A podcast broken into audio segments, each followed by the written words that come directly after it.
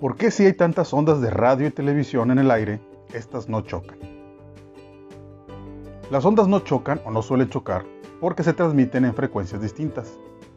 Esa es una de las razones por las que no existe el canal 1 en la televisión, por ejemplo, ya que su frecuencia estaba demasiado cerca de la frecuencia de radio y esto podía causar problemas en las transmisiones de ambos medios.